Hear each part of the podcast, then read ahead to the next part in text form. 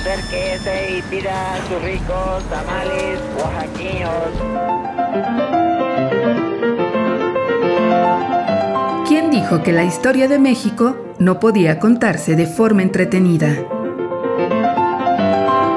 365 días para conocer la historia de México.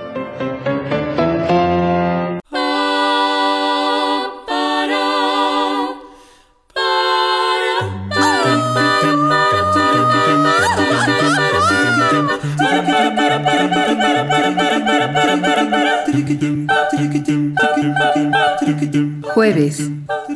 A la mexicana. Sí, señor. Justicia juarista.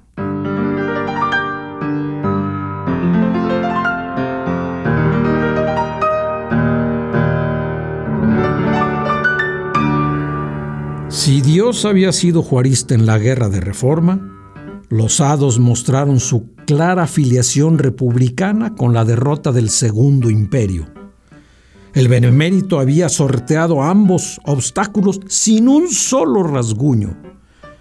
Se cumplía poco más de un mes de la muerte de Maximiliano y la diosa Fortuna se presentó ante don Benito para ofrecerle la seductora oportunidad de acabar con el último vestigio de la historia reciente de México. El 30 de julio de 1867, el bergantín Juárez atracó en Veracruz con un prisionero que valía su peso en oro, pero que en manos de don Benito no valdría ya ni un quinto. Antonio López de Santana. El otrora vencedor en Tampico regresaba al país como nunca lo hubiera imaginado, lejos de los vítores y los aplausos que solía recibir en otras épocas. Volvía viejo, cansado y derrotado.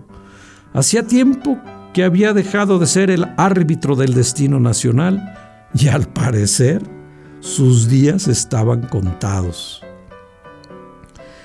como huésped distinguido del heroico puerto, Su Alteza Serenísima fue llevado a la célebre prisión de San Juan de Ulúa, donde los cerrojos de una fétida mazmorra guardaron mi persona, escribiría tiempo después.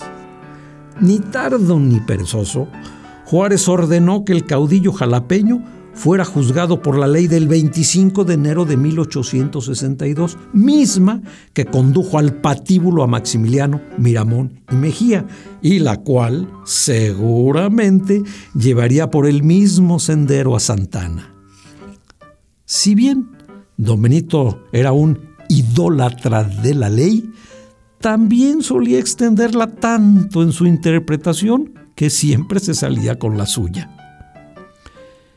El viejo general, once veces presidente, federalista y centralista, apostador, cínico, dispendioso y seductor, el hombre que había dicho, la providencia ha querido que mi historia sea la historia de México desde 1821, conocía cómo se las gastaba Juárez con sus enemigos políticos por lo que entregó una protesta fundada en la incorrecta aplicación de la ley, que no conozco, apuntó, pero que sospecho que intenta algo en mi daño.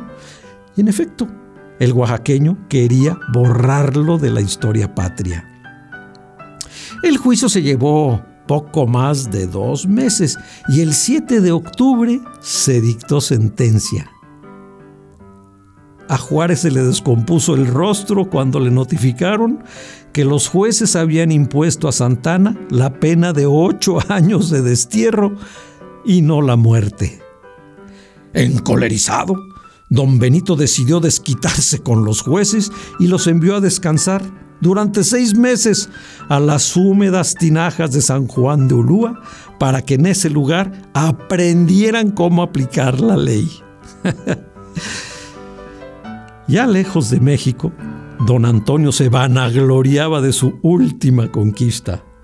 Había logrado seducir, como siempre, a la diosa Fortuna, a la mexicana.